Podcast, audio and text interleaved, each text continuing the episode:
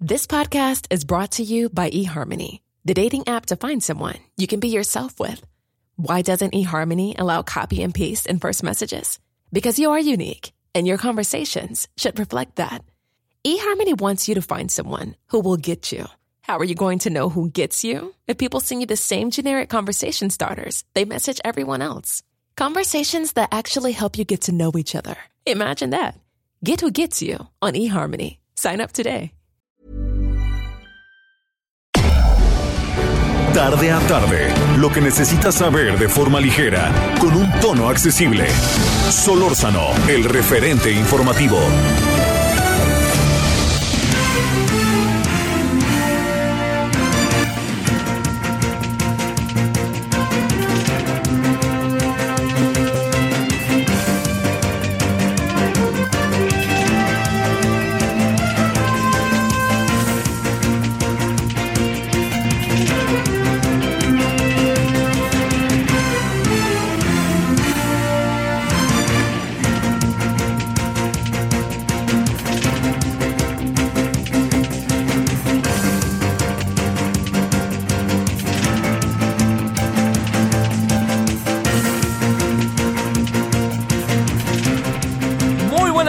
Tardes, aquí andamos como todos los días de lunes a viernes entre las 16 y las 18 horas en la hora del centro, agradeciéndole que nos acompañen en Heraldo Radio 98.5 de FM. Gracias, en verdad que, que ahí está con nosotros y yo, por supuesto, a nombre de todas, todos, muy agradecido de que lo haga.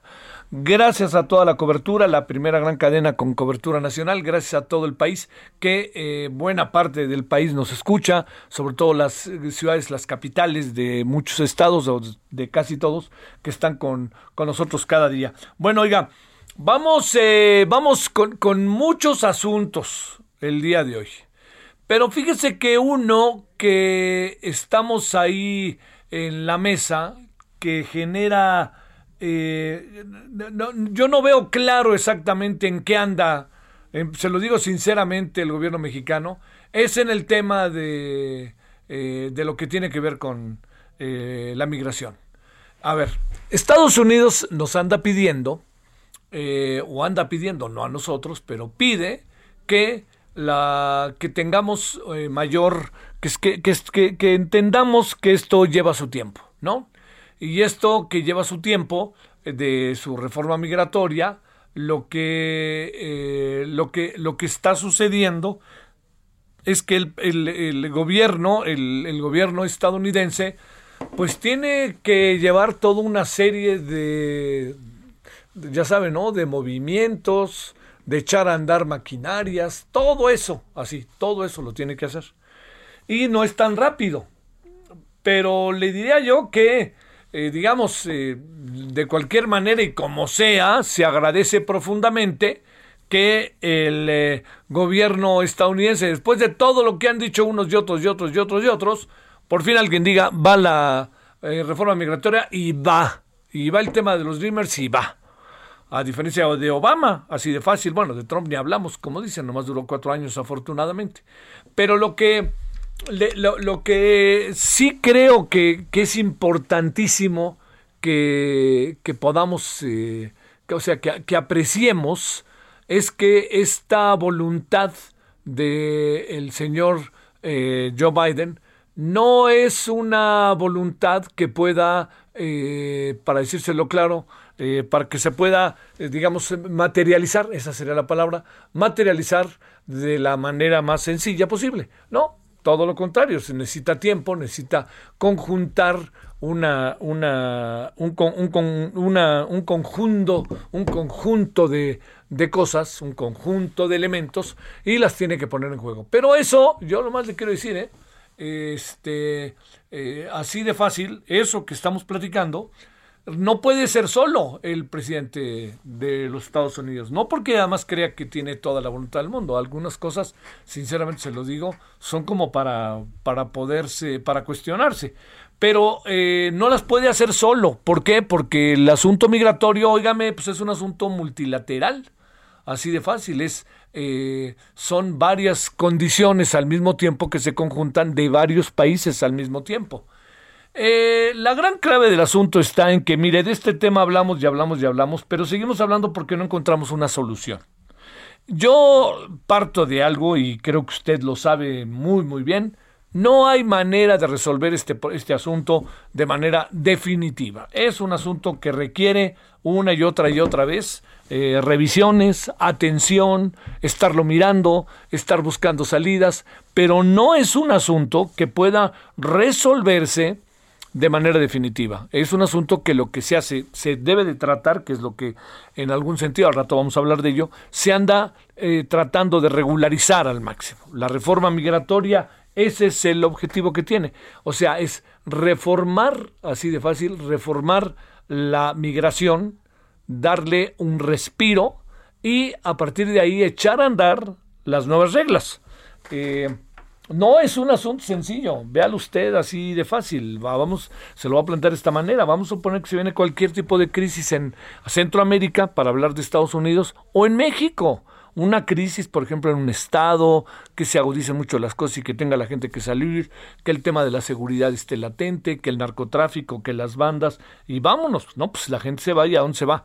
No se viene a la Ciudad de México, ¿eh? por más que a lo mejor muchos quisieran, sino más bien se van al otro lado. Entonces eso va a estar ahí.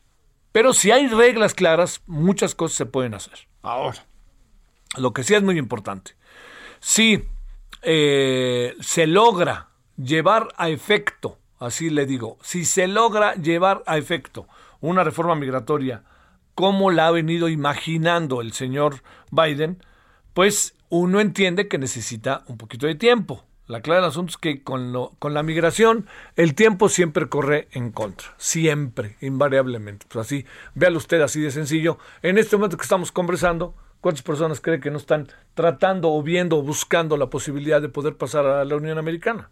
Espérenme, de Centroamérica y de México, ¿eh? aunque en México ha bajado un poco la cuota.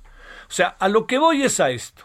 Lo que está haciendo ahorita el gobierno mexicano es hacer lo que le pide Estados Unidos a mí me parece que de nuevo estamos en una actitud pasiva. Yo, así fue con Trump. Y dijeron, no, no se mete con nosotros y colorín colorado. No, qué bueno que ahora Biden quiera hacer la reforma migratoria. Señores, por favor, por favor, hombre. Digo, no podemos ser tan pasivos ante un asunto tan, tan delicado. Tenemos que pasar al activo, es decir, ser parte de, moverse mucho más allá en Estados Unidos a través de toda una serie de circunstancias que son necesarísimas así de atender y no lo están, no, no, no hay, no hay, no hay claridad de que se esté haciendo. ¿No? Que esa es la otra. Y esto no es solo de la embajada, ¿eh? son los consulados, es, es toda una acción. Pero también hay algo. A lo mejor lo están haciendo o no lo vemos o lo quieren hacer, pero les dicen que no es momento para hacerlo, que eso es muy típico de luego de la Cancillería. Este, eso lo hacemos nosotros y entonces aparece el joven, eh, el de los cacahuates y entonces este, él se encarga, yo voy a hablar y voy a hablar en el Congreso y voy a hablar con fulano y entonces le quitan la capacidad de maniobra tan importante que tienen los consulados. Y bueno, vamos a ver cómo le va ahora a Esteban Moctezuma. Yo tengo la impresión de que Esteban Moctezuma es un asunto que este no va a dejar pasar.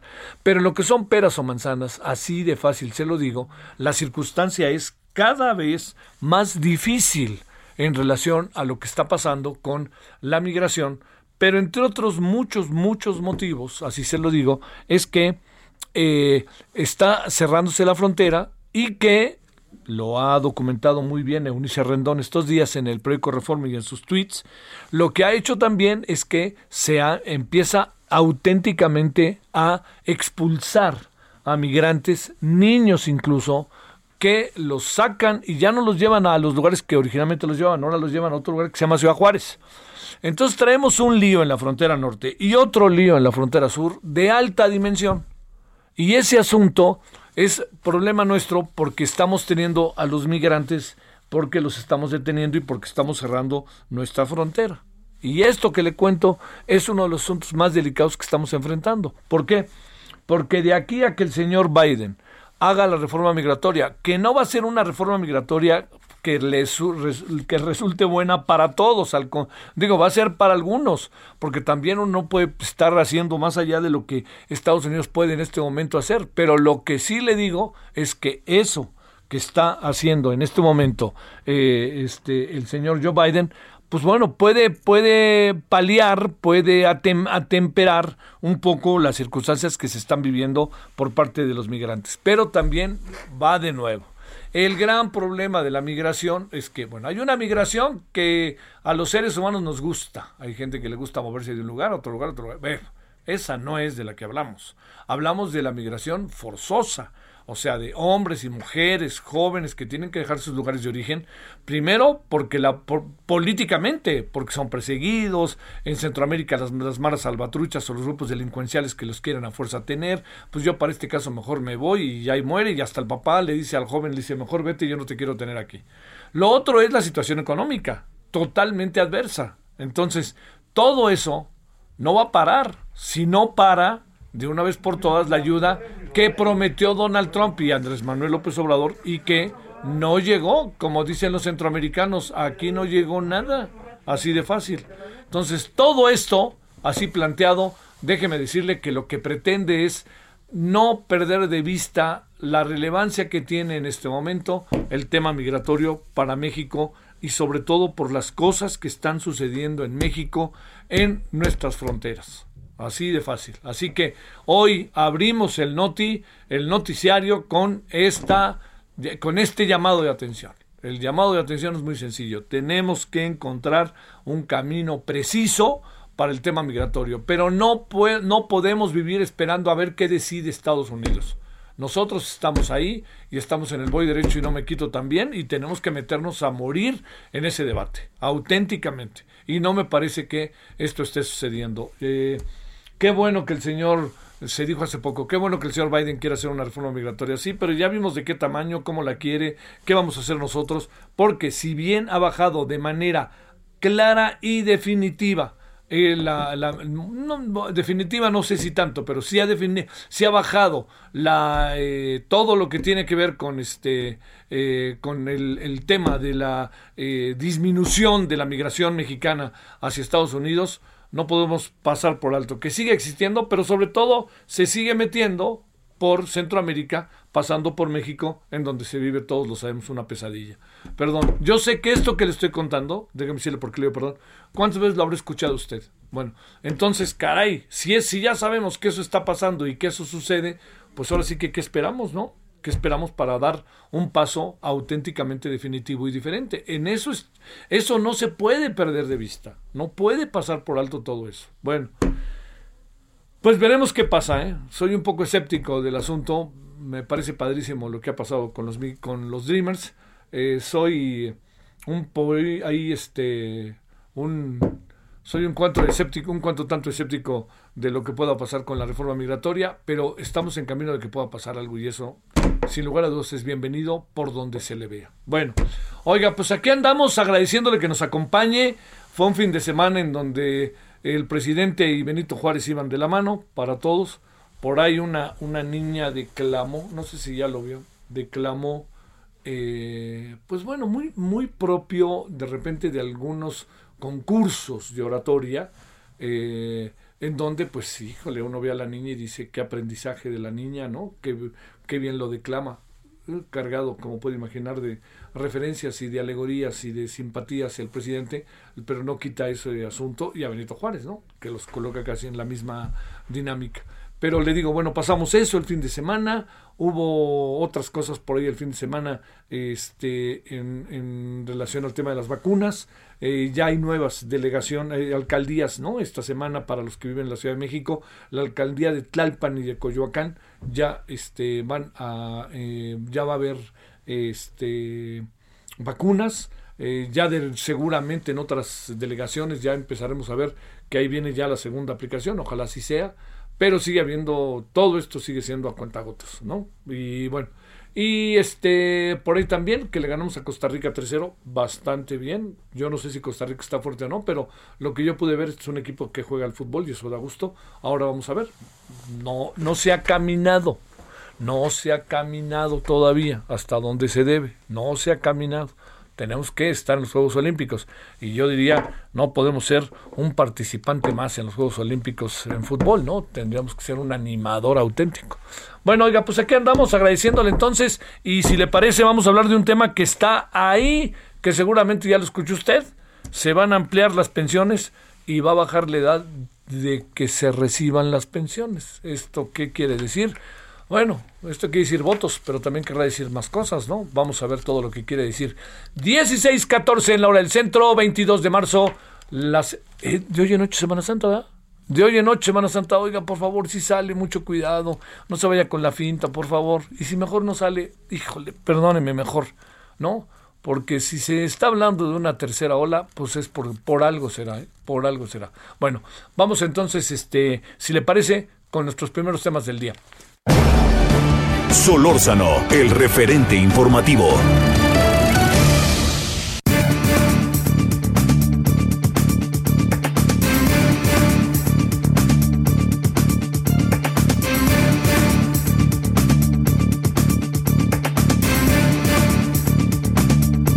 Bueno, vámonos entonces. Gerardo López es experto en pensiones de la universidad por la Universidad Panamericana. Gerardo, de nuevo, gracias. ¿Cómo has estado? Mi estimado Javier, ¿cómo estás? Muy buenas tardes. Oye, a ver, este, ya digo yo, son votos, pero ¿qué más esto? ¿Qué significa duplicar las pensiones? Y ahora sí, permíteme preguntarte, Gerardo, ¿de dónde va a salir la lana? Sí. Y, tema y claro, Javier, tema importantísimo. Muchas gracias. Fíjate que el presidente anunció que el programa de pensión para el bienestar de las personas adultos mayores eh, que al día de hoy ofrece eh, un apoyo económico a los mayores de 68 años de edad de 1.350 eh, pesos que se pagan mensualmente, pero se pagan cada bimestre. Ahora se va a incrementar en monto y se va a disminuir el límite de edad que se tenía previsto para este año a los 68 años de edad y baja a los 65 años de edad. Eh, sí, ese es, eh, bueno. Muy bien, te escuchamos muy bien. Ah, sí, perdón, eh, perdón Javier. Entonces, es muy importante el, el tema porque impacta, por supuesto, en el bolsillo de adultos mayores, en una edad en donde las personas difícilmente ya tienen oportunidad de recibir ingresos por su trabajo, así que hay un impacto favorable y ese impacto lo anunció el presidente que se va a incrementar en pesos y centavos cada año de aquí hasta el final de su sexenio en una cantidad importantísima. Va a llegar a seis mil pesos este, bimestrales para cada adulto mayor. Eso es una noticia interesante y buena para los adultos mayores. Ahora, por, por supuesto, del otro lado hay un impacto en presupuesto, porque al día de hoy ese eh, presupuesto que se tiene para cada año es de alrededor de 135 mil millones de pesos del presupuesto federal destinado a el programa de adultos mayores. Y para cuando termine el sexenio, se espera que se van a destinar ahora 370 mil millones de pesos. Es un impacto brutal, por supuesto que eh, eh, habrá que ver de dónde va a salir este recurso. El presidente dijo el día de hoy que son ahorros del gobierno, ¿no? Ok, si son ahorros, pues qué bueno que sean ahorros, pero lo que nos eh, anuncia es que ya se tiene previsto un gasto mucho mayor, el doble en este programa y que va a requerir recursos. ¿De dónde lo veo yo? Pues eh, probablemente de una reforma fiscal en donde vamos a, o más bien, vamos a tener que pagar los mexicanos más impuestos, Javier. Él, él asegura que no, este Gerardo dice que no, que va a haber reforma fiscal, pero no, yo acuérdense lo que les dije, no se van a pagar más impuestos. Sí, sí, sí, es lo que nos dice el presidente.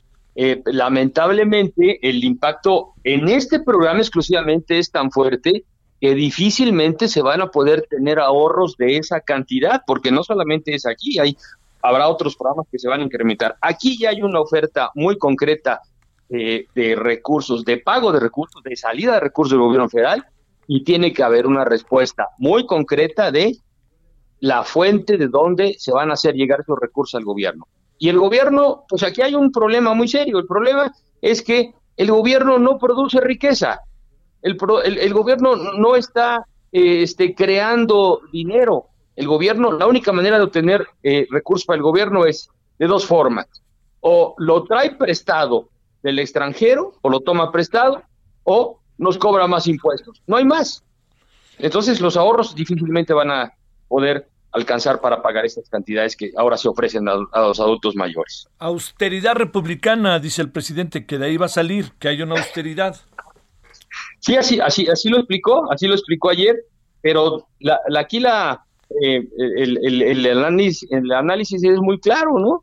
¿De dónde vamos a, pagar los mexicanos? Pues de más impuestos. O bien el gobierno se va a tener que endeudar para poder pagar esta oferta de ayuda a los adultos mayores, que además ahora el, el universo va a crecer. Hoy tenemos el limitante de 68 años de edad, o para los indígenas o las poblaciones indígenas que son 65 años. Ahora ya, a partir de julio de este año, ya no van a ser 68, sino que va a bajar a 65 años de edad y se va a empezar a incrementar el ingreso directo ya a partir de julio de este año. O sea, ya, ya está la oferta muy clara, lo que viene es, pues ahora con qué la vamos a pagar. Oye, eh, bueno, además esto es un buen golpe político, no nos hagamos de cara a la elección, ¿no? El presidente no pierde una, pues. No, sin duda, sin duda. Eh, esta es una oferta importante que se da a un grupo importante de la población con una buena noticia. ¿Cuál es la buena noticia? Pues que va a haber un más ingreso para estas personas, para nosotros los adultos mayores. Bueno, yo casi, casi llego a esa, edad, ¿no? Tú no, pero es buena noticia que vas a tener más ingresos. ¿En qué momento? Pues en un momento electoral, sí, es evidente, por supuesto que sí. Este, la rebaso por mucho, mi querido este, A ver, déjame preguntarte. Hay un incremento, también se contempla un incremento sistemático, continuo, fue la palabra que utilizaron, del salario mínimo.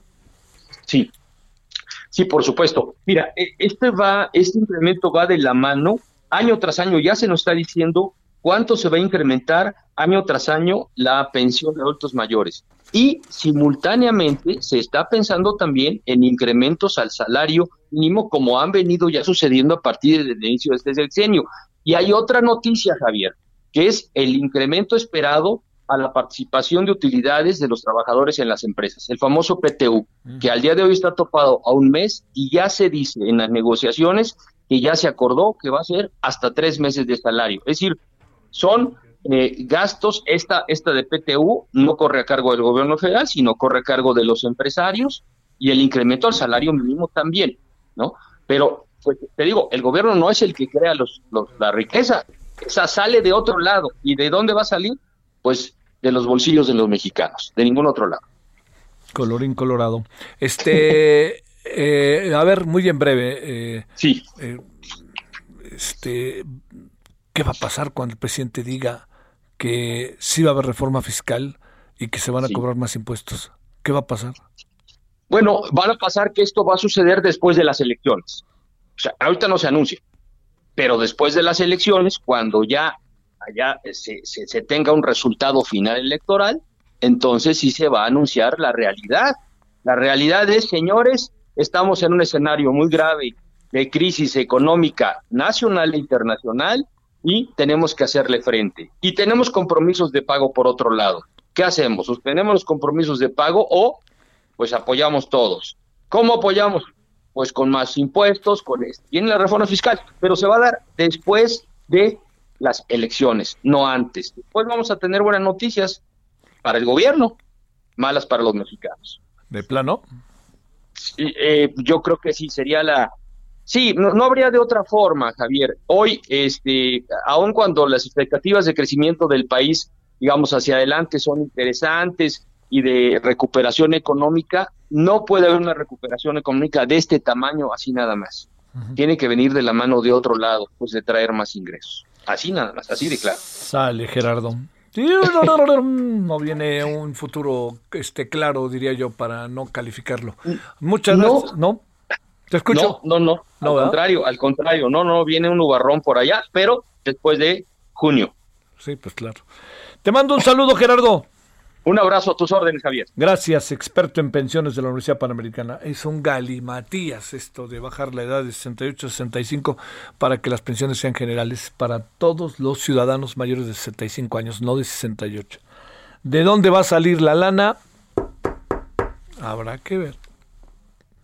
¿Vendrá una reforma fiscal? El presidente lo ha negado una, otra y otra y otra vez, pero yo creo que no le va a quedar de otra, ¿eh? tal cual. Bueno, oiga, a ver, ¿qué le parece que los eh, exadversarios de Félix Salgado Macedonio en la elección para gobernador por Morena, ¿no? El candidato de Morena para la elección de Guerrero, del estado de Guerrero, ¿cómo ve que ya están sosegados? La señora Beatriz Mójica y la, una sobrina de la alcaldesa de Acapulco, Adela Román, van a ser diputados. Pausa.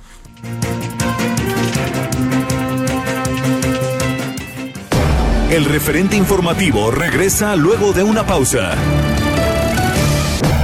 Estamos de regreso con el referente informativo. ¿Cómo están amigos del Heraldo Radio? Qué gusto, qué gusto que estén escuchando y sintonizando las noticias, el referente informativo con Javier Solórzano. Pero también hay otra noticia y tiene que ver con el marco de la cara el cabello. Ay, cómo padecemos hombres y mujeres, mi querida Dina Marín, tú con esa melena. Danos el consejo, por favor. Con mucho cariño, Moni, un abrazo, por supuesto. Es parte fundamental de nuestro atractivo, de nuestra seguridad, de nuestra sensualidad. Seas hombre o seas mujer, nos atrae siempre ver una cabellera sana, abundante. ¿Sabes qué pasa? Que es sinónimo de juventud, una cabellera sana y abundante. Por el contrario, una escasa o frágil o débil es sinónimo de vejez. Nadie nos queremos ver mayores. Así que anoten el teléfono 800 230 mil. Guárdelo en contactos, uh -huh. 800 mil.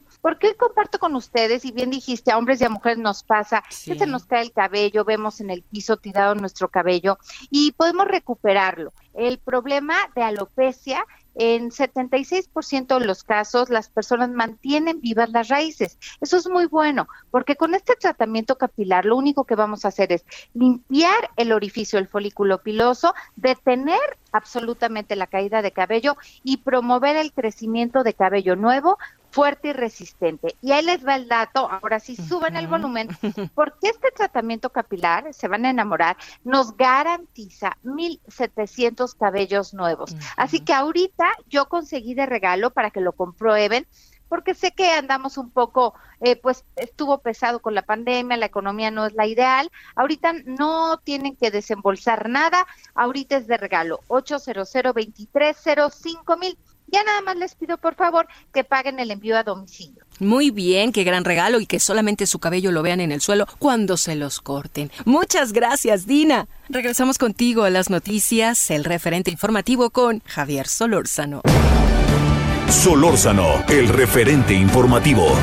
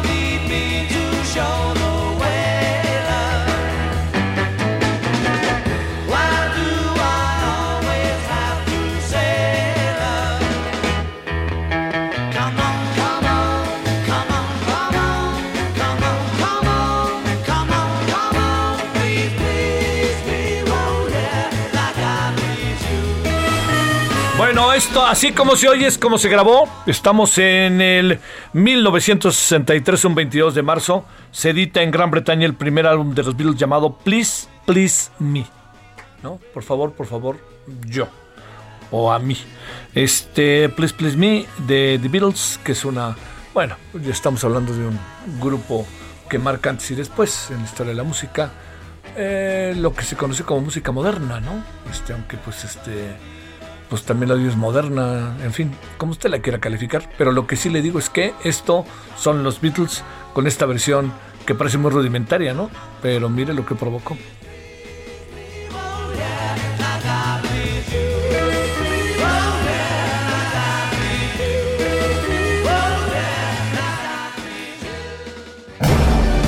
Solórzano, el referente informativo.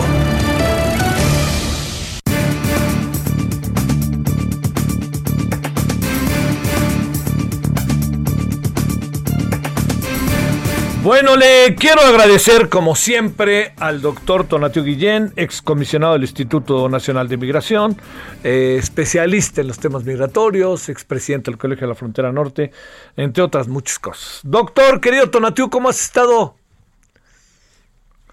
¿Me escuchas, doctor? A ver, por favor, si quieren ahí, este... No, a ver, a ver, a ver, a ver. ¿Qué anda pasando ahí? Por favor, díganles. A ver, ahí estamos. Sí, ahí estamos ya. Ahí se cortó, se cortó. Lleva a entrar la llamada y se cortó. Le ofrezco una disculpa.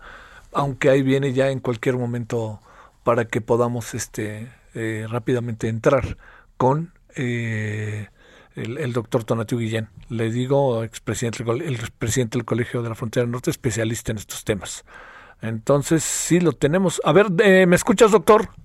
Ya, adelante, querido Javier, buenas tardes. ¿Cómo estás? Después de toda la pompa y circunstancia con que te presenté y que resulta que no lo escuchas, entonces ya. Perdona, no, no, no, no, no, no, no, entiendo que es ajeno estaba, estaba yo atento, pero de repente se cortó. Se cortó. Oye, a ver, déjame plantearte, Tonatiu, eh, ¿qué, ¿qué está pasando? Cuando digo que está pasando, déjame ponerte en la mesa dos o tres eh, subtemas, como quien dice. Uno, el tema de eh, de expulsión y Ciudad Juárez lleno ahora de migrantes. Dos, la reforma migratoria que todavía no camina y no camina. Tres, el gobierno mexicano de nuevo, salvo tu mejor opinión, pasivo, esperando que todo se resuelva de aquel lado para resolverlo. Tercero, cuarto, Centroamérica como en vilo. A ver, ahora sí que, ¿cómo ves las cosas, doctor? Pues ciertamente como lo describes, un escenario muy complejo. Eh, primero, con relación a al movimiento de personas, una coyuntura de las más elevadas en bastante tiempo. Lo, lo que estamos viendo ahorita de flujos desde Centroamérica son pues ya similares y pueden ser superiores a los que vimos en el año 19, que fueron eh, enormes. Y, y del otro lado hay que sumarlo al flujo de mexicanos, Javier, porque también los mexicanos nos estamos sumando a la búsqueda de alternativas al norte, como no habíamos hecho en mucho tiempo. Entonces esto junto, mexicanos y centroamericanos llegando a la frontera de Estados Unidos, pues sí le genera un problema al, al, al el escenario político, tal vez no al escenario de gestión, pero sí al escenario político del proyecto de rectificaciones de Biden que ha ido ahí avanzando poco a poco, va bien, creo, creo que hay que tener ahorita el tono optimista, pero sin duda el flujo llegando a la frontera sí está generando un problema de gestión serio. Y para las ciudades fronterizas, pues un problema de asistencia humanitario también muy serio. Y de aquí de lo que se deriva es cómo reaccionan los gobiernos, Javier, y es donde viene la política migratoria y, todo parece indicar que del lado mexicano pues ya nos pusimos nuevamente en un plan duro, en un plan de, de contención fuerte, por lo menos muy visible, muy vistoso en la frontera sur. No sé qué tan eficaz sea, pero por lo menos como como presentación visible de ayer y antier, pues sí, ahí, ahí hay una este, exposición de fuerza no reitero que no no sé qué tan eficaz pueda llegar a serlo pero ahí, estamos. Y también del lado de, Estados Unidos hay un endurecimiento. Están regresando por ejemplo a personas que entran por Texas las regresan por California y las tenemos aquí en Tijuana. Entonces eh, eh, está complicado y ya es tiempo para tomar decisiones de más alcance a ver, te diría, el gobierno mexicano en sentido estricto, ¿qué está haciendo? ¿De nuevo pasivo? Está en un tono activo en términos visibles. O sea, han anunciado operativos con miles de personas, incluyendo Guardia Nacional, Instituto Nacional de Migración y apoyos locales en la tarea de contención.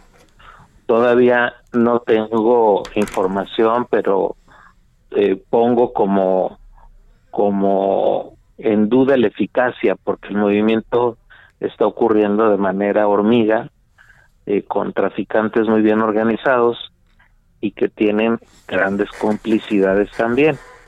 Entonces, no es que esté pasivo, por lo menos visiblemente están tareas de contención y, y el paso que yo esperaría y que entiendo que vienen funcionarios de Estados Unidos a México y a Guatemala entre hoy y mañana y, pasado es de buscar ya medidas de otro alcance. Por ejemplo, en el corto plazo, el proceso de refugio de personas que efectivamente lo necesitan en Centroamérica inicie en Centroamérica y que entonces nos evitemos la necesidad de estos traslados de altísimo riesgo y de alto costo que las personas pagan a traficantes para cruzar México. Entonces, si, una medida con este tipo, que, que puede ser implementada de manera rápida, puede ayudar mucho, puede ayudar mucho también el incrementar las capacidades de México como país de refugio. Eh, eh, esto ya está ocurriendo pero pudiera ser más alto y pudiera también este involucrarse a Canadá, que sería ideal en una estrategia de este tipo. Y, la tercera inmediata de corto plazo y que está asociada con la recuperación económica de Estados Unidos es subirle los números al, al mercado laboral que ya tenemos y que es todavía pequeño por el lado del mercado formal, o sea, los empleos temporales que suban, para mexicanos y centroamericanos. Y, este conjunto de medidas que reitero son muy viables, pueden ser de gran ayuda en la coyuntura. Y si le sumamos inversión para el desarrollo y calidad de vida, pues ya estaremos apretando la pinza para corregir el, el, parte del mapa que está obligando a estos flujos. ¿El dinero que ofreció Trump y López Obrador nunca llegó a Centroamérica, Tonatio? Pues los números lo, lo de Trump fue un globo este vacío, o sea, no, nunca fue real. Sí, sí. No fue nada, o sea, y, y, era un globo gigantesco, era de 10 mil millones de dólares por año. Por lo menos así se anunció desde la Cancillería mexicana varias veces y incluso en algún momento por parte del gobierno de Trump. Entonces, no, no realmente hubo nada. Y, y del lado mexicano, pues ha sido pues un fondo que estaba y que luego ya no está y luego se extinguió. Entonces tampoco realmente hemos hecho gran cosa. Y, eh, y más allá del dinero, Javier, también hay otras medidas de política económica que no hemos implementado. Por ejemplo, el comercio con Centroamérica, debiéramos facilitarlo de manera amplia. El, el, el cruce México-Guatemala, para no irnos muy lejos, está hecho para que no ocurra el comercio, es dificilísimo. El, el comercio formal, no me refiero al que cruza por el río. Entonces el comercio formal, hacemos todo para que sea difícil. Entonces, con, con, un, con un conjunto de medidas incluso de este tipo, que, que son de corto plazo y que no cuestan gran cosa, este, estaríamos realmente procurando desarrollo. Y, y si el gobierno de Biden está metido ya en esta ruta, pues lo ideal es que también el gobierno de México se asume, lo ideal también sería genial que Canadá se incorporara y países europeos, eh, y, y ojalá la visita que están haciendo en estas horas los funcionarios del gobierno de Washington con el de México, pues se lograra ya avanzar en estos otros caminos, porque ahorita lo que hemos hecho, pues no, no, realmente no ha resuelto nada y las cosas siguen muy graves, especialmente en Centroamérica. Y ahora se suma nuestra crisis, Javier, que es la económica, y reitero, los mexicanos también ya nos estamos moviendo al norte. ¿Visualizas, Donatiugo, eh, como una este, um, moneda de cambio? Qué terrible. ¿El tema vacunas migrantes, como se dijo la pues semana pasada?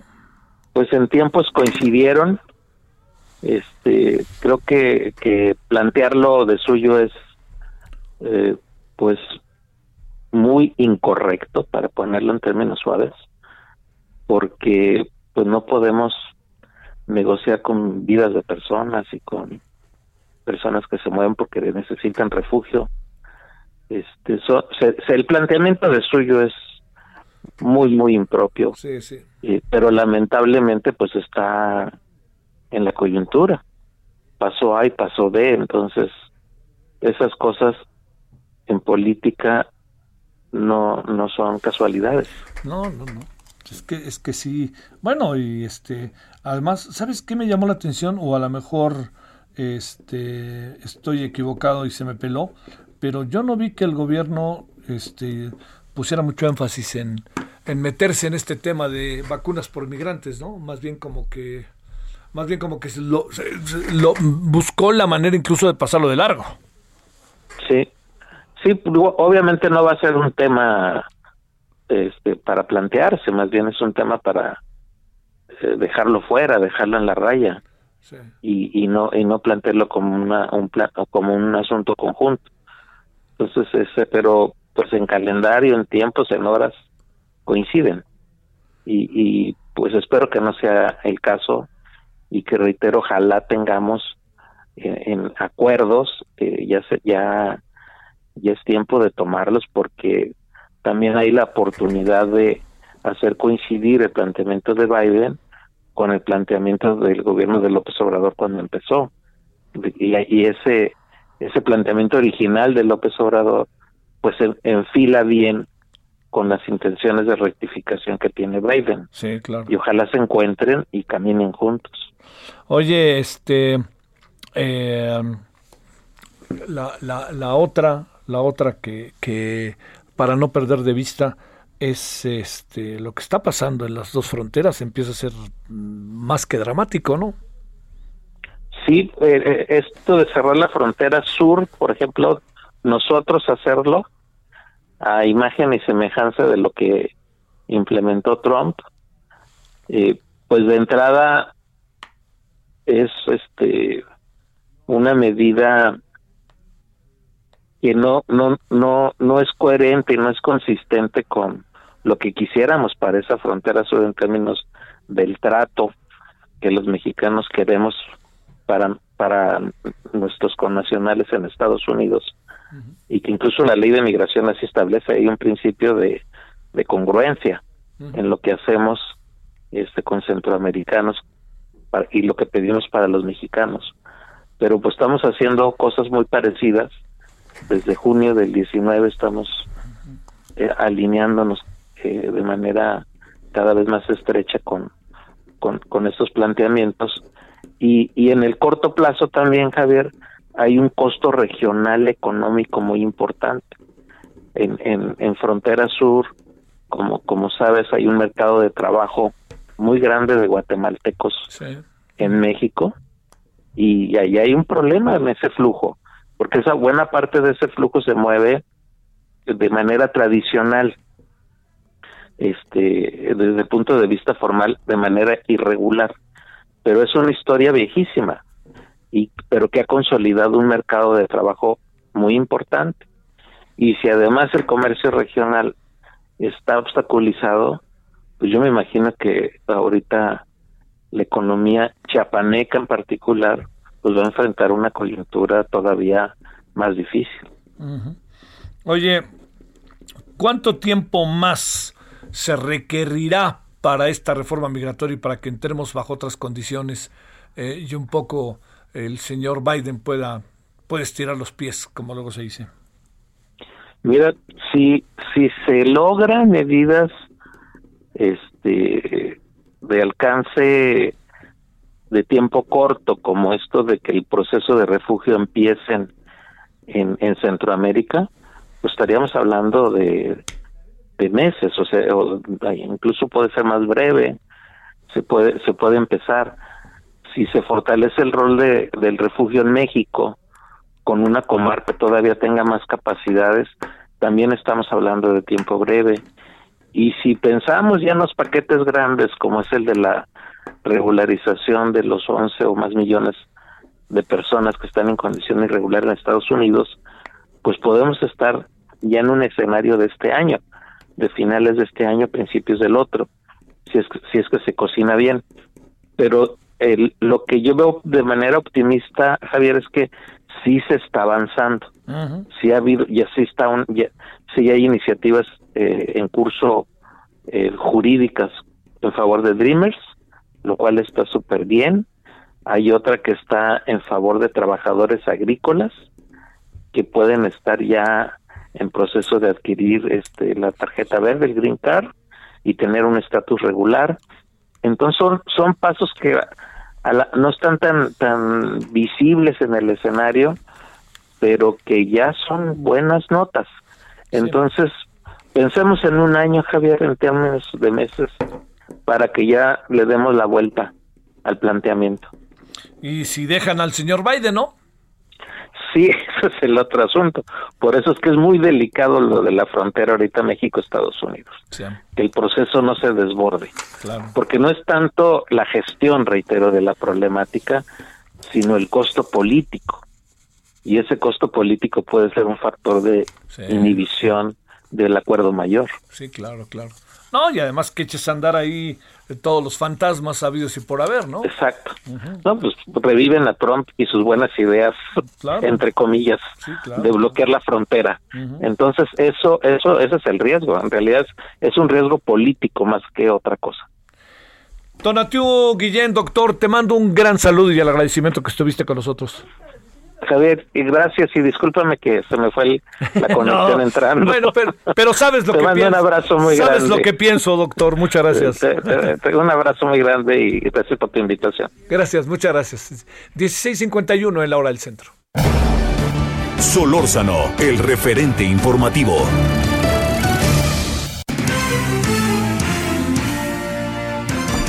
Misael Zavala, te saludo con gusto. ¿Cómo has estado? Javier, buenas tardes, buenas tardes al auditorio. Pues te cuento que hoy la bancada del Partido Acción Nacional en el Senado informó que alista una denuncia ante la Fiscalía General de la República contra el partido Morena por usar a la aplicación de la vacuna anticovid con fines electorales.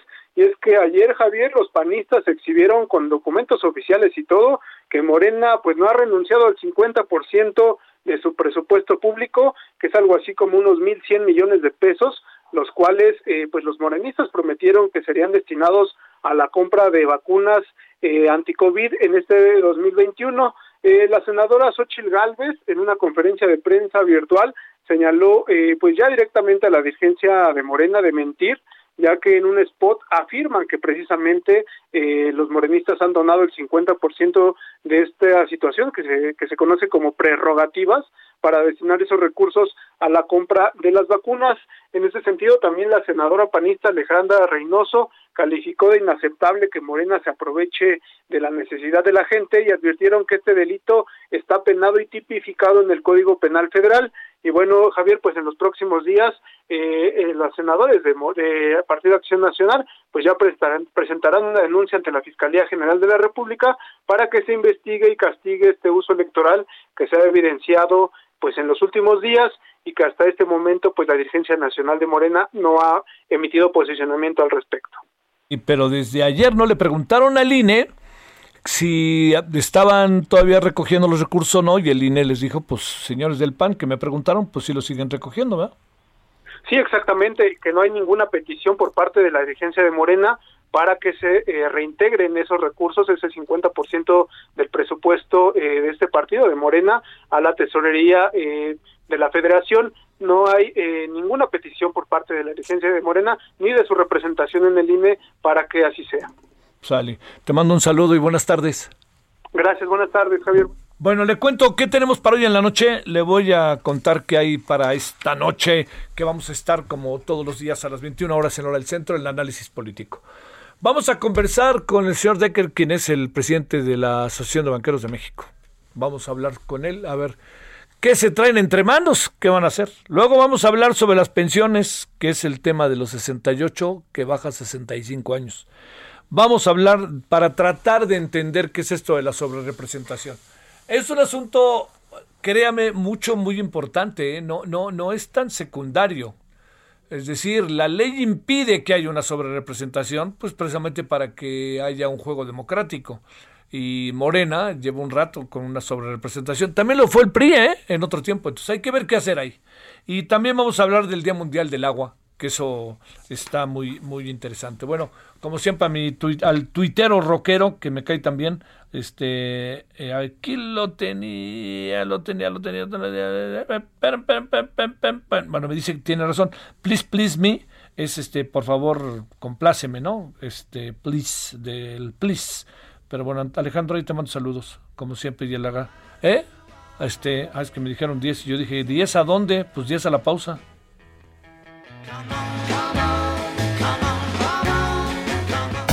El referente informativo regresa luego de una pausa. Tarde a tarde, lo que necesitas saber de forma ligera, con un tono accesible. Solórzano, el referente informativo.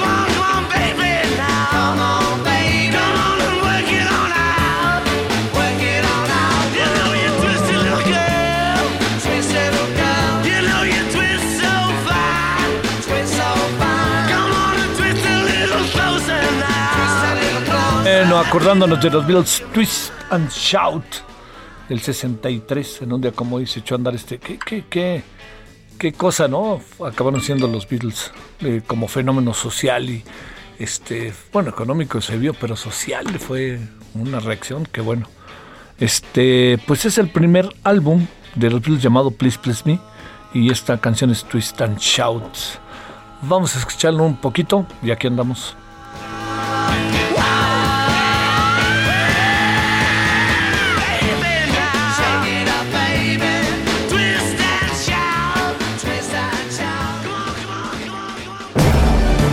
Solórzano, el referente informativo.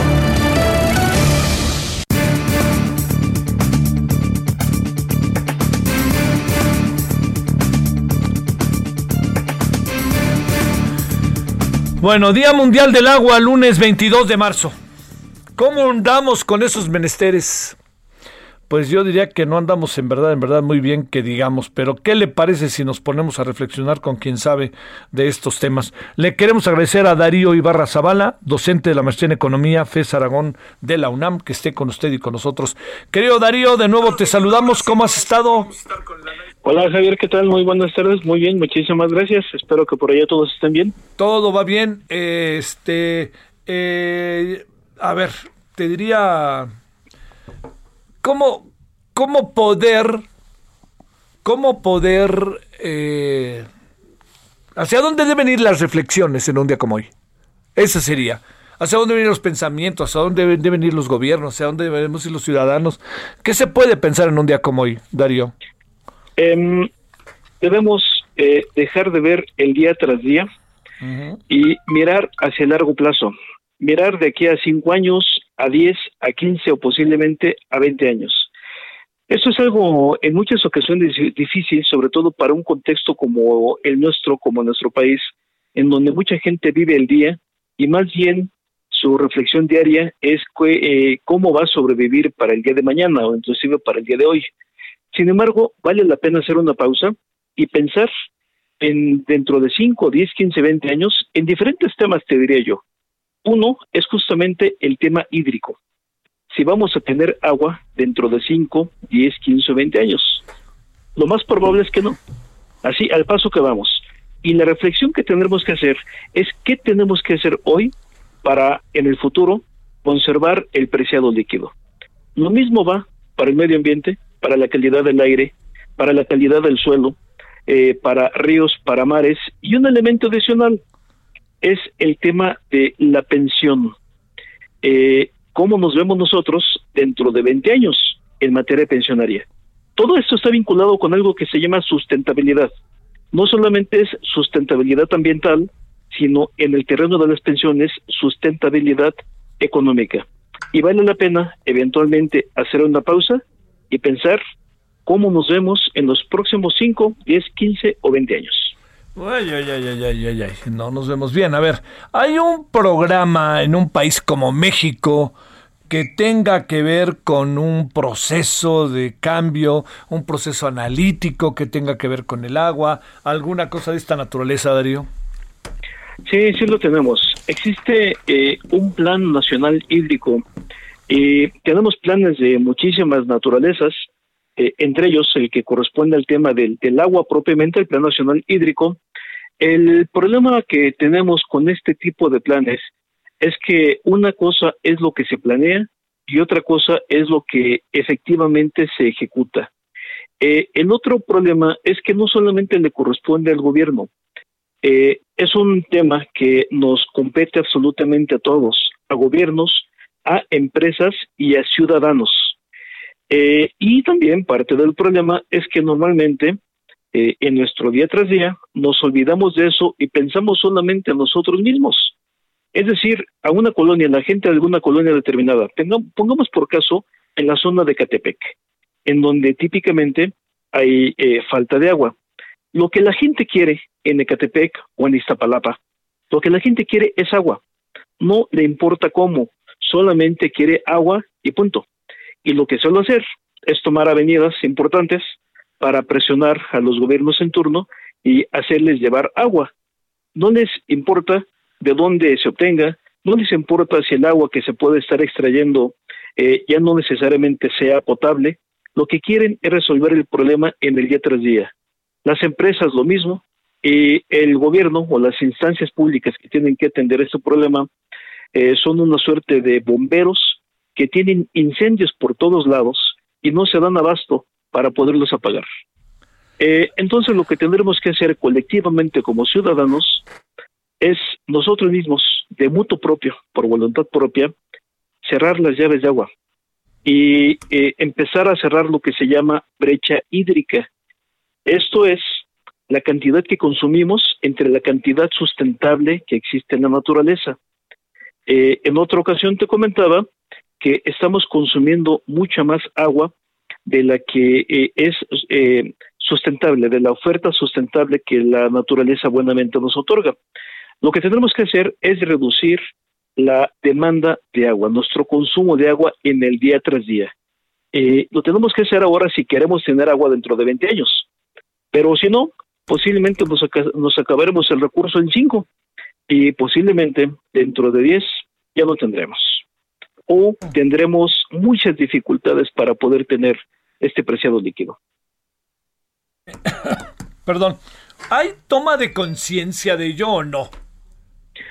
a mí me parece, a mí me parece que no.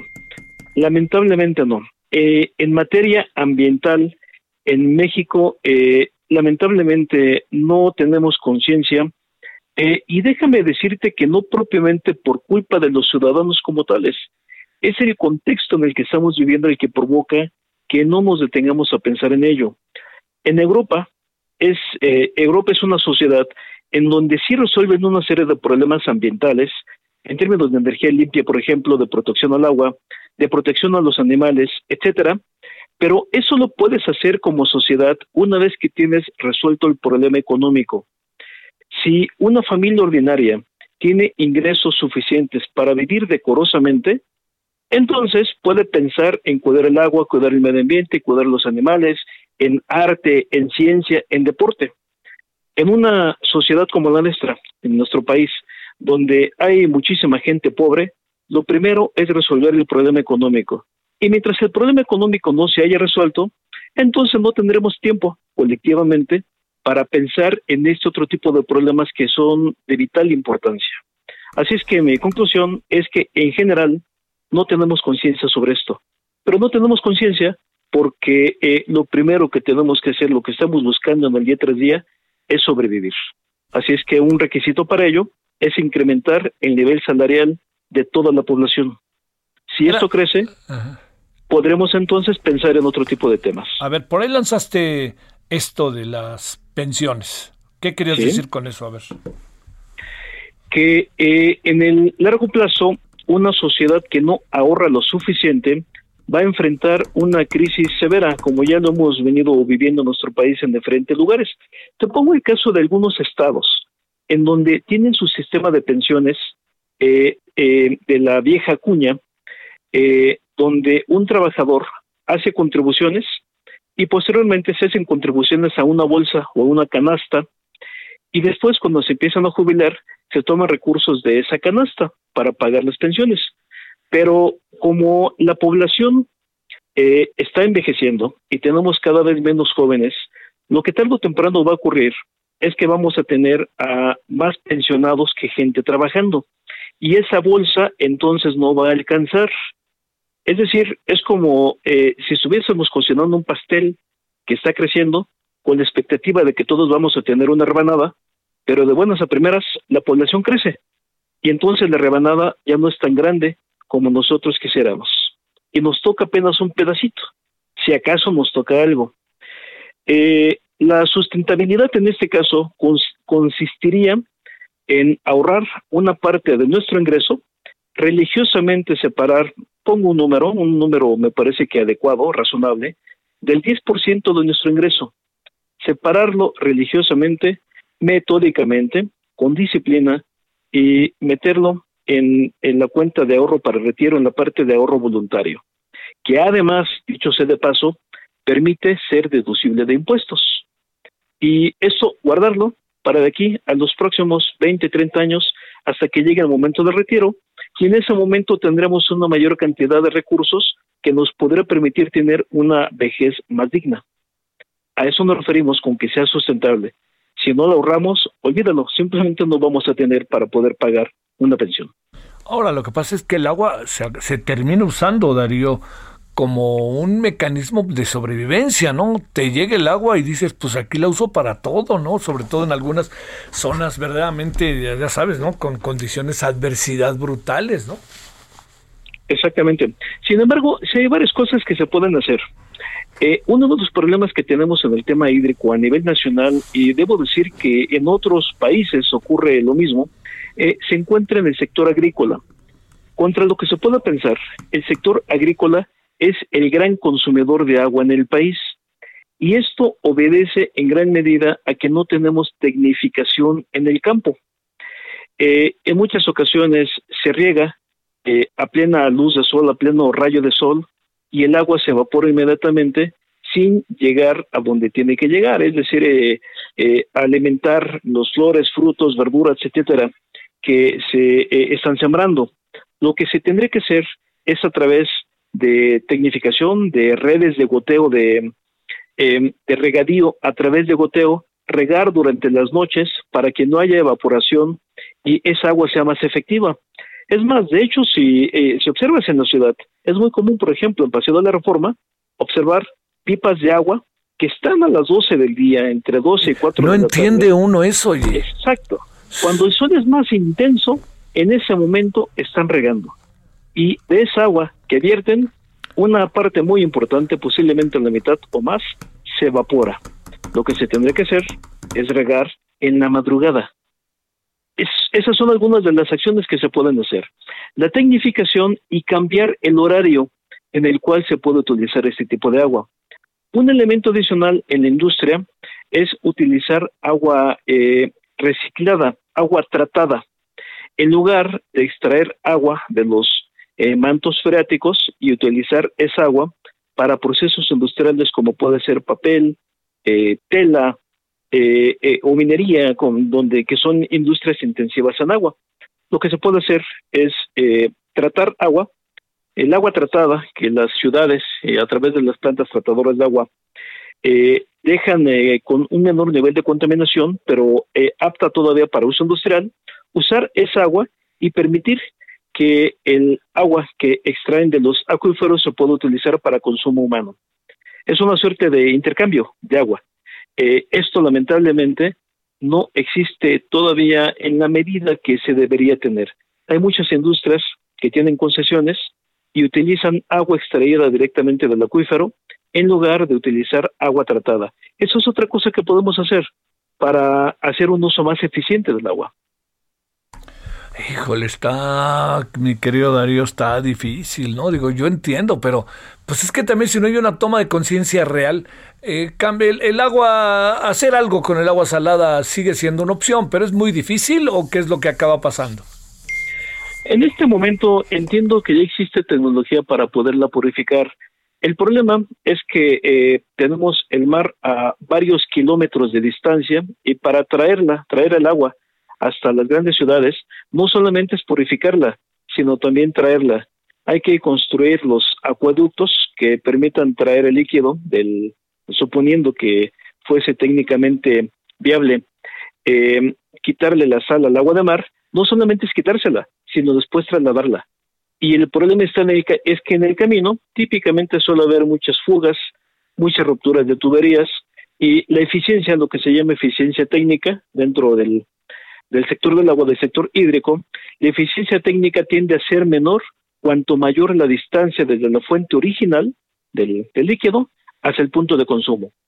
Eh, si tienes una tubería y abres la llave, puedes poner 100 litros, posiblemente te, lleguen, te lleguen 50.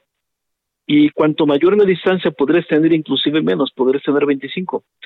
Así es que eh, hay otras alternativas como eh, alimentar los mantos freáticos, como tratar las aguas residuales y devolverlas al medio ambiente, a ríos y lagos, pero por favor, una vez que se hayan tratado, no vertirlas todavía con todos los contaminantes porque eh, hacemos que esto sea muchísimo peor. Concretamente, algunos ríos y canales se convierten en ríos de aguas negras.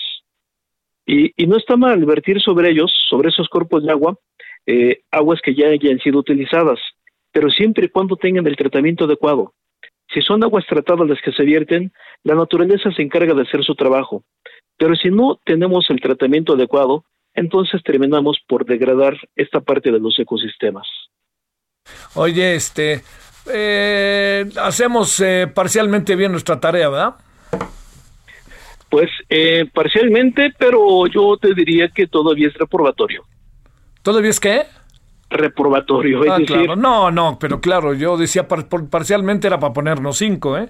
O hasta cuatro, o hasta cuatro. Exactamente, exactamente, exactamente, esa es la realidad. Sí, digamos que efectivamente esto podría ser muchísimo peor que como estamos, pero definitivamente, eh, como vamos, vamos directo a una crisis que, que de hecho ya se empezado a manifestar poco a poco. En la ocasión anterior te comentaba el tema de los socavones y los agrietamientos, por no decir el tandeo de agua que se tiene en diferentes lugares, y, ahora debo decir que no solamente en zonas marginadas, sino en lugares como la Roma, la Condesa, Reforma, eventualmente eh, tienen algunos periodos, sobre todo cuando el sistema Cochamala se reduce, en donde definitivamente no hay agua. Así es que esto ya no es una cuestión exclusiva de zonas marginadas, sino que gradualmente el problema del tandeo se está extendiendo hasta que eventualmente nos toque a todos. Bueno, este, ya mucho, mucho eh, o sea, esto que estamos viendo de que ahora bajan, ya sabes, siempre en Semana Santa, que si el Cochamala, que si no sé qué, esto lo vamos a ver cada vez más veces a lo largo del año, ¿no? No solamente en Semana Santa. Efectivamente, y no solamente esto, sino que con el paso del tiempo, eh, la sequía va a ser cada vez mayor, la escasez va a ser cada vez mayor, y el precio del agua va a ser también, consecuentemente, cada vez más alto. Más y más alto. Se deberá eh, se a ver, ¿se deberá eh, privatizar el agua? Eh, hablo en términos fundamentalmente pues la, distribución. Em, en algunos lugares ya ocurre, de hecho, el que em, tanto en México como en el mundo. Eh, recientemente, en la Ciudad de México, cuatro empresas em, dejaron de, o van a dejar, está en, en ciernes este proceso, de distribuir el agua, y me refiero a cuatro empresas privadas. Lo va a tomar en sus manos el sistema de aguas de la Ciudad de México. Eh, y mira, te diría que en realidad es irrelevante si lo hace el sector público o el sector privado. eh, siempre y cuando lo haga razonablemente bien. Eh, y por otra parte, siempre y cuando la población eh, por lo menos pague lo que le llega típicamente bimestralmente a través de su boleta. Parte del problema que hay con el agua es que por tratarse de un recurso que ya está dentro de los derechos humanos, es decir, el derecho humano al, agua, se toma como bandera política por diferentes grupos políticos y lo que se hace es definitivamente no pagar. Y cuando no se paga, no se alcanza a generar recursos para pagar, para poder pagar la reparación de tuberías, por poner un ejemplo, para ampliar la red de distribución y el problema se hace más grave. Entonces, nuevamente es una cuestión de conciencia. Tenemos que pagar, pero también de conciencia para los partidos políticos o políticos en general que han tomado el agua como estandarte para no pagar. Lo que tenemos que hacer es asumir que tiene un costo y pagarlo, porque de otra manera las cosas simplemente se hacen peores con el paso del tiempo. Eso, eso último, ¿no? El agua tiene un costo y hay que pagarlo. Exactamente, nos guste. Condiciones económicas de cada quien, ¿no? Exactamente. En todo caso, si por alguna razón el gobierno en turno, en cualquiera de sus niveles, el, gobierno local, estatal o federal, considera que eh, el derecho humano al agua es, eh, es crucial, pues está bien, pero en ese caso, una parte de los impuestos recaudados deberían destinarse al pago del agua.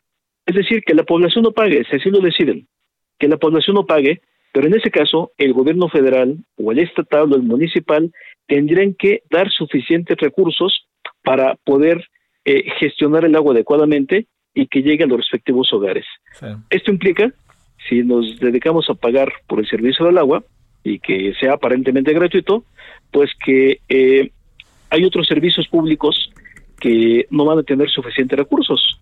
Por ejemplo, salud, por ejemplo, educación. tenemos una cobija, si le jalas un lado, vas a descobijar otra parte. Y eso es lo que estará pasando. Eh, y eso puede ocurrir, pero bueno, en ese caso tenemos que ser conscientes de que posiblemente vamos a tener que pagar más impuestos, si así se desea. La otra parte es que como ciudadanos cumplamos con eh, cumplamos responsablemente con el pago del líquido. Te mando un saludo, Darío, y el agradecimiento que estuviste con nosotros. Un placer, como siempre. Muchas gracias. Todo un tratado sobre el tema del agua, ¿eh?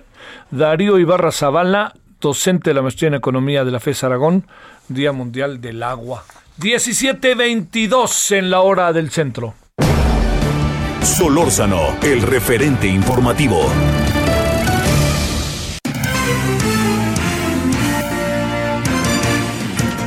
¿Qué pasa por Durango, Ignacio Mendívil? ¿Cómo estás, Ignacio? ¿Qué tal? Muy buenas tardes. Te saludo desde acá, desde Durango, Durango, y te informo que la Fiscalía General de este estado, en coordinación con la Comisión de Búsqueda de Personas Desaparecidas, dieron seguimiento a los acuerdos del colectivo Grupo Vida de Coahuila y se llevó a cabo un operativo de búsqueda en el municipio de Tlahualilo. Esto, pues, el día 18 de este mes. Y bueno, con la única finalidad de, localizar personas que se encuentren con reporte de desaparición. Dicha labor estuvo a cargo de un ministerio público. Participaron también peritos y médicos forenses, criminalistas de campo, policías investigadores, un equipo interdisciplinario muy importante y se hizo un recorrido en 120 metros cuadrados con el apoyo tecnológico para poder este hacer esta estas investigaciones. Déjame te digo que bueno, pues ahí se encontraron ya fragmentos de huesos de algunos eh, pedazos de ropa vieja, así como también se localizaron tres casquillos, una ojiva y todo está ya en los laboratorios de balística de esta institución aquí en Durango. La fiscal eh, general de esta entidad, Ruth Medina Alemán, informó que se encontraron indicios de, no se encontraron indicios de fosas clandestinas como en otros estados, simplemente lo que te acabo de comentar y que se le dará seguimiento pues para determinar de quiénes son y si hay algún antecedente de estas eh, de estos restos si es de algunas personas que están eh, localizadas como pues eh, o tipificadas como desaparecidas y se sigue trabajando con el grupo Vida que estarán en otros municipios en esta entidad. Bueno, pero este la cantidad de personas que eventualmente pudieran estar desaparecidas ahí en los municipios es alarmante, ¿no? Diría yo, este Durango en Durango sobre todo por todos los datos que cotidianamente surgen, ¿no, Ignacio?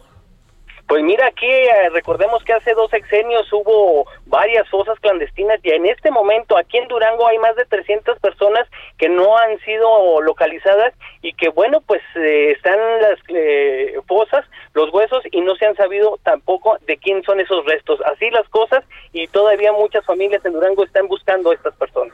Un saludo, ¿cómo va el calor? ¿Mucho calor, Ignacio?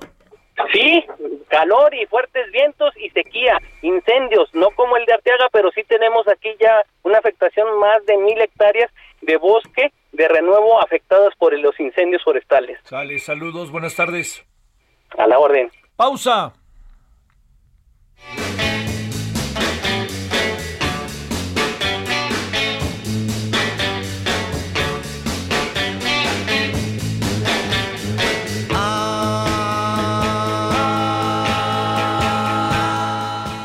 El referente informativo regresa luego de una pausa.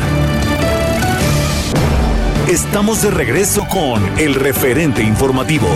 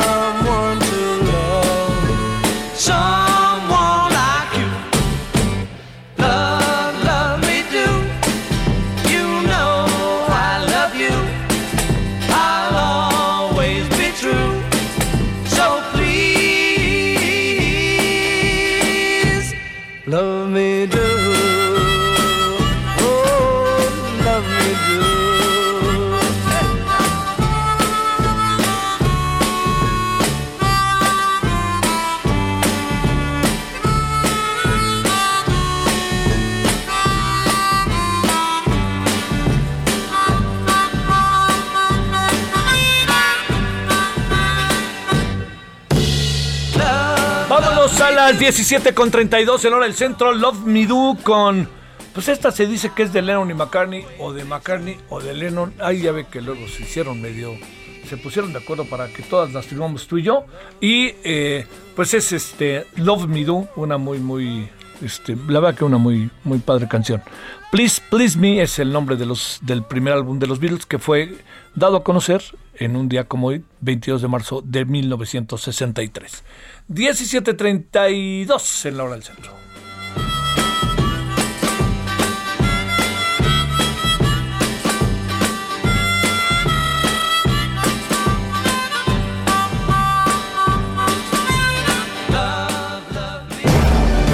Solórzano, el referente informativo. Mire, ha habido con el tema de la compra de medicamentos desde que inició esta administración eh, un sinfín de especulaciones. Lo único que sí es que el gobierno eh, quiso romper con una escala que me parece que no se puede generalizar, pero que sí evidentemente tenía problemas, problemas serios en el proceso de compraventa, hechos de corrupción, los este sobre los sobrecotizaban, los escondían para subirles el precio, todo eso junto. Pero en este caso, con la venta de medicinas para el gobierno, créame que acabó pasando algo así como que fue más caro el remedio que la enfermedad, así tal cual. Bueno, ¿qué le parece si hablamos de lo que ha hecho el Instituto Mexicano para la Competitividad sobre este tema?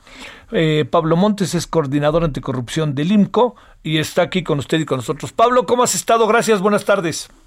Hola Javier, muchas gracias por la invitación. Un saludo a todo tu auditorio. A ver, ¿en qué estamos metidos con ese tema? Cuando uno se da cuenta que incluso hoy sigue habiendo protestas en el ámbito de los papás de niños con cáncer. A ver, ¿qué, qué pasó? Y sobre todo con lo que hicieron ustedes de la pandemia, que está en verdad que es sumamente interesante el tema de la pandemia, que digamos, lo digo en términos de la importancia que hayan este eh, investigado el asunto como lo hicieron. A ver, vamos para allá, Pablo. Pues eh, mira, eh, como no es noticia para nadie, llevamos un año en una emergencia sanitaria, nos hemos tenido que adaptar la forma de vivir, de trabajar, de estudiar, de comprar, pero a pesar, en este año de pandemia, el gobierno no ha adaptado sus compras y las compras que ha hecho para atender la emergencia han sido opacas, tardías y con irregularidades. En el INCO eh, analizamos todas las compras que fueron publicadas en Compranet entre el 1 de enero de 2020 y el 28 de febrero de 2021 para entender cuándo habían sido realizadas, cómo y a quién.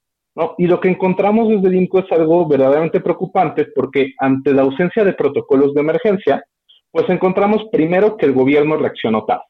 ¿no? Eh, sabemos del, del SARS-CoV-2 desde enero, en, llegó a México el 28 de febrero y estos dos meses de gracia que tuvimos cuando veíamos que en Italia, en España, las cosas ya se ponían bastante mal en cuestión de saturación de hospitales, el gobierno federal no las aprovechó para prepararse adquiriendo insumos de protección y medicamentos.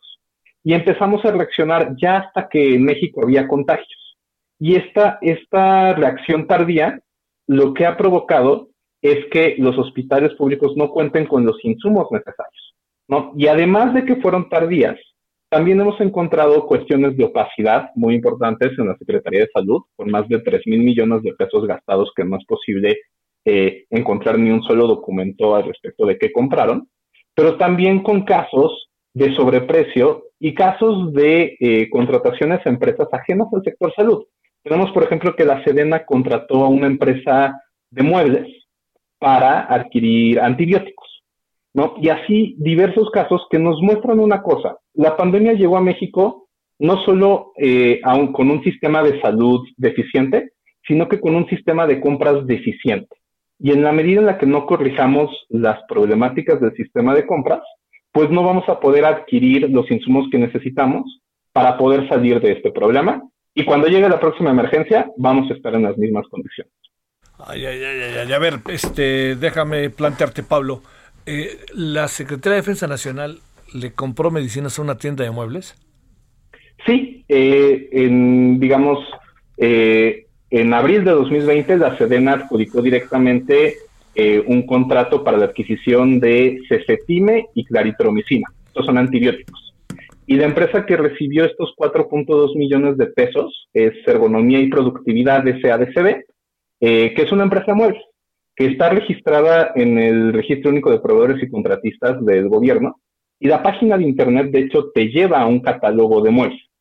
No se entiende entonces cómo es que se le están dando contratos a empresas pues ajenas al sector salud y esto también tiene un efecto en los precios. Hay otro caso igual de la Sedena que le adjudicó eh, paracetamol inyectable a una empresa de transporte. Y eh, no solo está esta, esta problemática, sino que este contrato, el precio unitario de este paracetamol, es 2.3 veces más caro que un contrato que la misma Sedena había dado eh, un mes antes. Entonces, le estamos dando contratos como mexicanos a empresas que no tienen nada que ver con, el sector salud y además nos está saliendo más caro. ¿Qué otros gastos son de llamar la atención que no sean suficientes, que no, que no estén justificados? Eh, pues, por ejemplo, eh, algo que vemos y que es preocupante es el caso de la Secretaría de Salud porque eh, algo fundamental para entender si las compras están siendo bien realizadas es que podamos monitorear y que haya información pública. En el caso de la Secretaría de Salud, eh, en el periodo que analizamos, eh, adjudicaron 170 contratos por más de 3 mil millones de pesos. de estos 112 no tienen acceso a ni un solo documento. No sabemos el precio, no sabemos qué se compró. Solamente hay registros en Compranet de un monto y de un proveedor.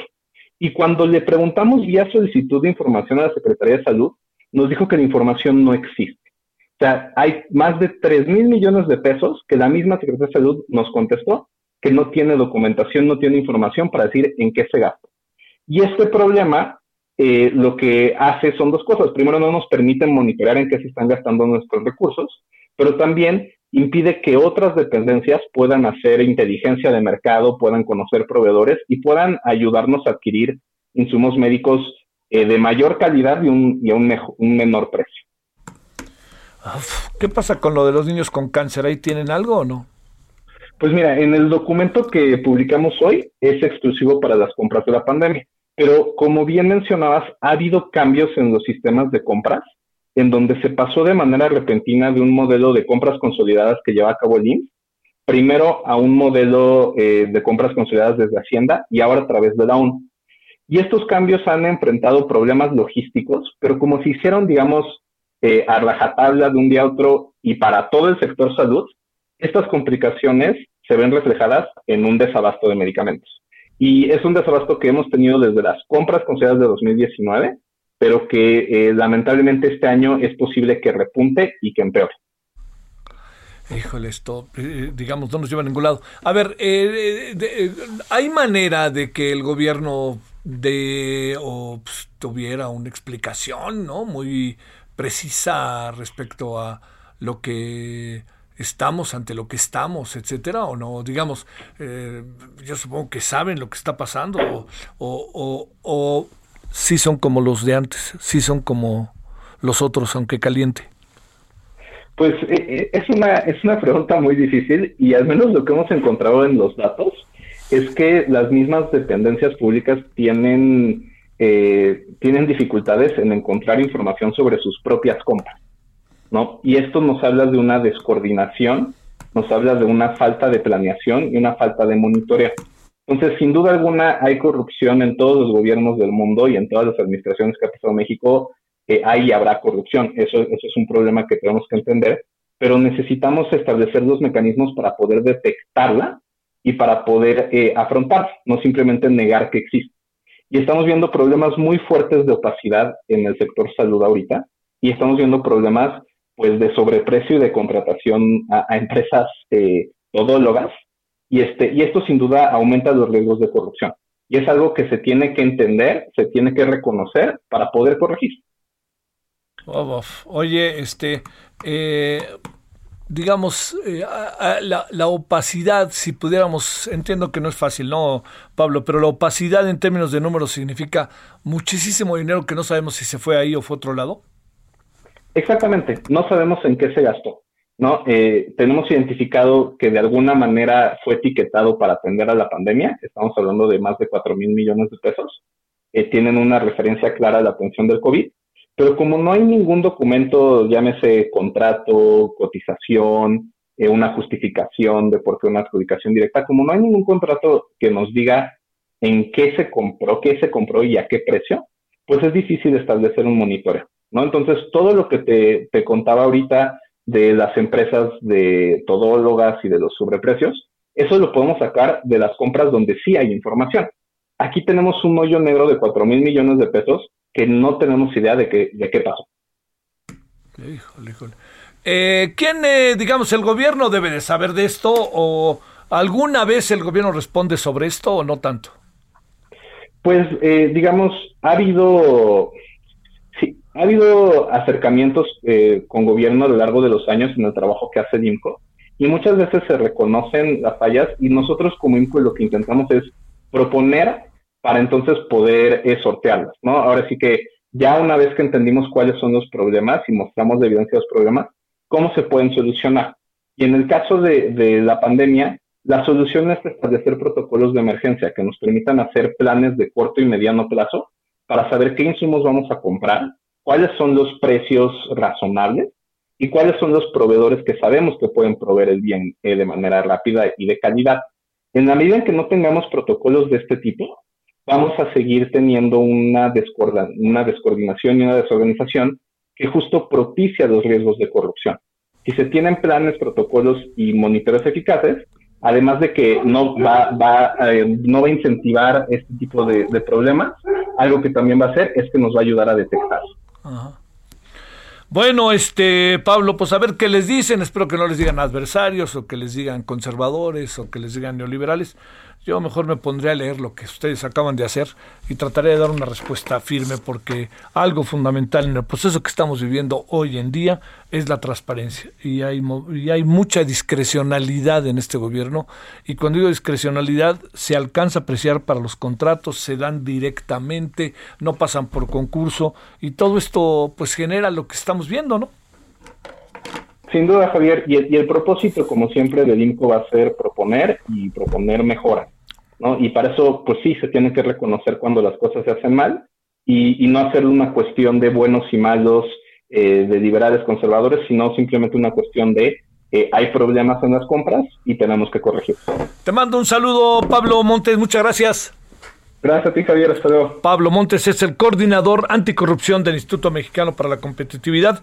Sedena compró medicamentos para atender la pandemia con empresa de muebles. ¿Por qué no nos explican? A lo mejor hay una explicación, ¿no? Yo no ando aquí este, regodeándose en las cosas y a lo mejor hay una explicación. Pues, ¿Por qué no nos explican ahora con el informe del IMCO cómo lo hicieron? Porque no solamente es este caso en relación a todos los gastos que se han hecho en, eh, ante la pandemia. Bueno, 17.45 en la hora del centro. Solórzano, el referente informativo.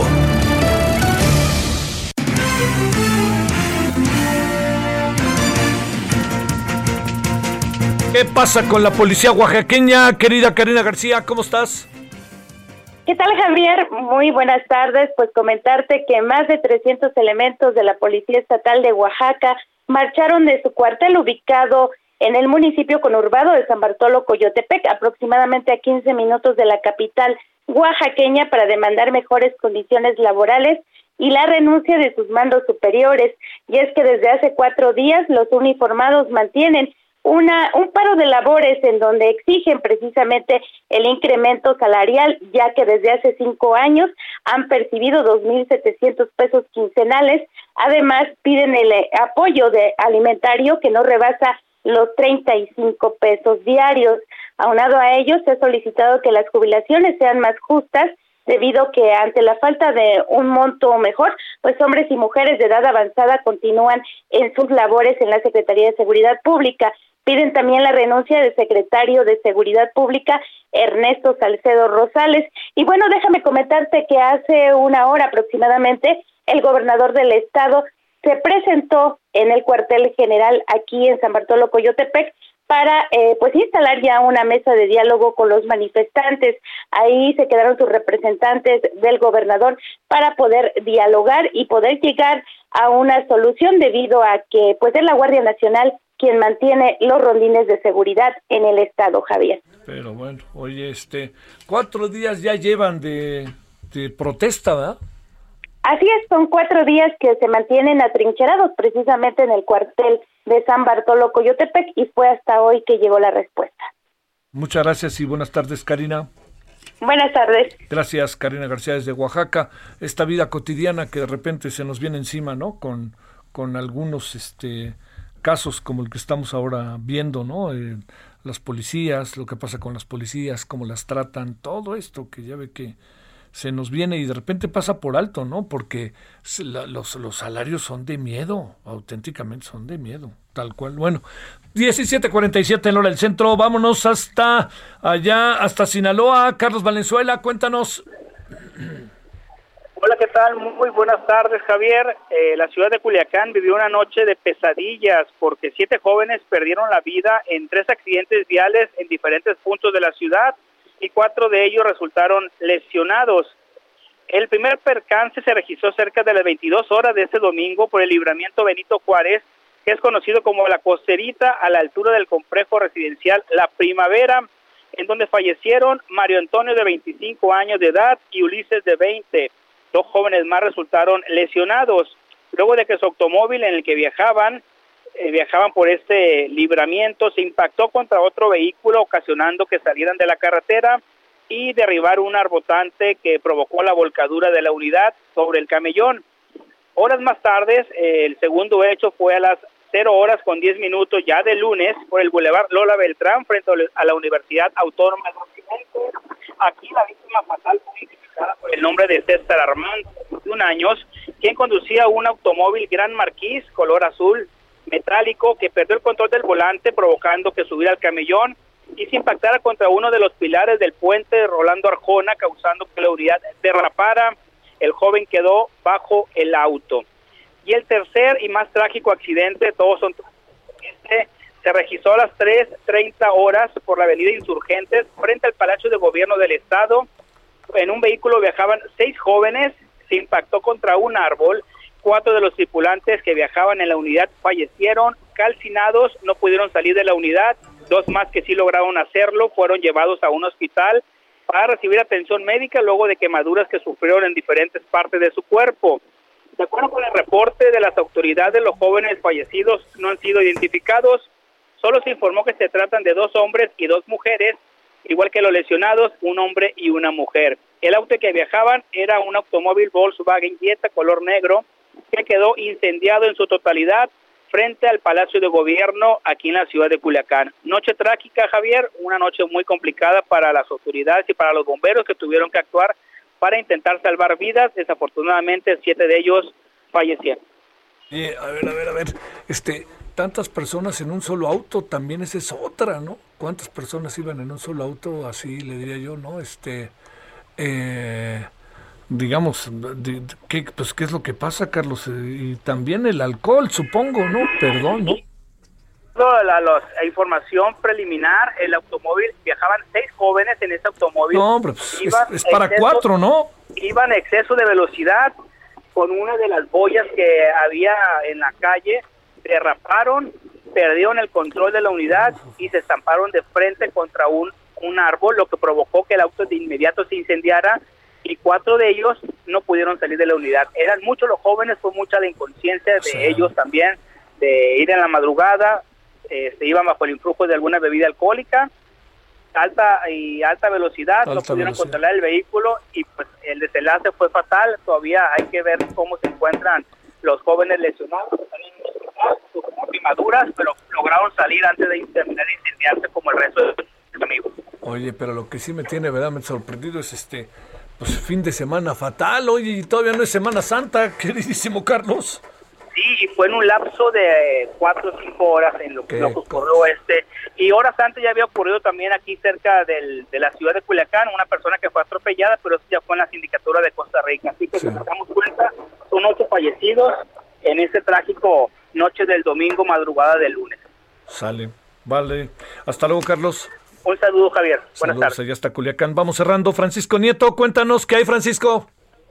¿Qué tal, Javier? Muy buenas tardes. Pues la primera mañanera de esta semana estuvo dedicada a la seguridad. Eh, se presentó el informe mensual de las acciones de seguridad que realiza el gobierno. En este sentido, la secretaria de Seguridad y Protección Ciudadana, Rosa Isela Rodríguez, informó que los que los delitos del fuero federal y común siguen eh, disminuyendo. En el caso de los delitos del fuero federal, durante el mes de febrero de 2021, pues hubo una disminución del 19.9% comparado con el mismo mes del año pasado. Respecto a los homicidios dolosos, también hubo una disminución del 5.3%. Eh, Javier Rosaitel explicó que están dando buenos resultados las mesas de paz instaladas en el país, especialmente en 15 municipios de atención prioritaria. Hay que explicar que estos municipios pues es donde se concentra el mayor número de la violencia, que puede ser eh, eh, Tijuana, Ciudad Juárez, eh, Guanajuato. Dijo que se trata, pues la, la, titular de la Secretaría de Seguridad dijo que se trata de ganar la guerra y no de, que no se trata de ganar la guerra, sino de ganar la paz. Y bueno, pues ante esto el presidente reconoció que no se han podido disminuir la inseguridad en algunos sitios. En el caso de homicidios se explicó que son seis estados los que concentran más del 50% de los homicidios dolosos, pero aseguró que se sigue avanzando y que se está haciendo con el apoyo de la Guardia Nacional. Pues fue parte de lo que sucedió el día de hoy en esta mañanera, Javier. Muchas gracias. Buenas tardes, Francisco. Buenas tardes. Bueno, eh, le recuerdo, la noche de hoy vamos a tener varios asuntos. Vamos a hablar con el presidente de la Asociación de Banqueros de México, uno. Vamos a ver qué nos dice de las muchas cosas que hay ahí pendientes. Digamos, cuáles son los problemas que se están enfrentando, que ese es un asunto que solamente quien, quien esté en un banco lo puede saber. Pero déjeme decirle cuál es la otra. Eh, si usted quiere tener servicios financieros, pues debe de meterse y deben los bancos ayudarle. Eh, hace que será como cinco o seis años había en todo el país, nada más el 30% del país tenía cajeros automáticos. Pues así no hay manera, ¿no? No hay manera de sacar dinero, no hay manera de sacar, tener el dinero en el banco, etcétera. Bueno, ese es uno. Ese es uno de los temas, porque además está recién estrenado el señor Decker como presidente de la Asociación de Banqueros de México. El segundo asunto que tenemos que es eh, eh, importante tiene que ver con, eh, con la sobrerepresentación. De esto hemos hablado. A ver, con, Morena tiene una sobrerepresentación. y Morena se enoja porque le están reclamando. La tuvo el PRI, ¿eh? Y la tuvo el PAN y les dieron callito. Pero Morena podría tener una sobrerepresentación. ¿Qué es lo que quiere el presidente? El presidente quiere tener el control total para poder hasta cambiar la constitución. ¿Se puede? ¿No se puede? ¿Está en su derecho? ¿No es su derecho? Eso discutamos y debatamos. Luego tenemos el tema de las pensiones, que de 68 años se baja a 65, que eso es una buena noticia, pero ¿de dónde va a salir la lana? Que es la preocupación. Y es Día Mundial del Agua. Bueno, eh, aquí estamos. Eh, nos vemos todavía hay tarde. Hasta el rato, 21 horas en hora del centro. Pásela bien. Buen lunes.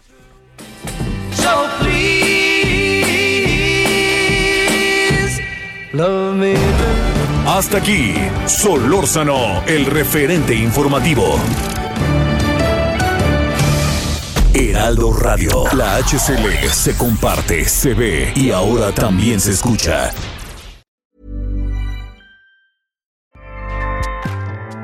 ACAST powers the world's best podcasts. Here's a show that we recommend. The Real Housewives is a guilty pleasure for most, but if you're looking to not feel guilty about that pleasure, tune in to Everything Iconic with me, Danny Pellegrino, where I break down all the messy moments and behind the scenes antics of Bravo's popular franchise. And on Everything Iconic, I also interview celebrity guests like Kelly Ripa, Kiki Palmer, Drew Barrymore, Cameron Diaz, and more about their guilty pleasures, their past work, and so much more. So if you're pop culture obsessed and find yourself watching way too much reality TV like me, tune in to Everything Iconic with Danny Pellegrino wherever you listen to podcasts. ACAST helps creators launch, grow, and monetize their podcasts everywhere. ACAST.com.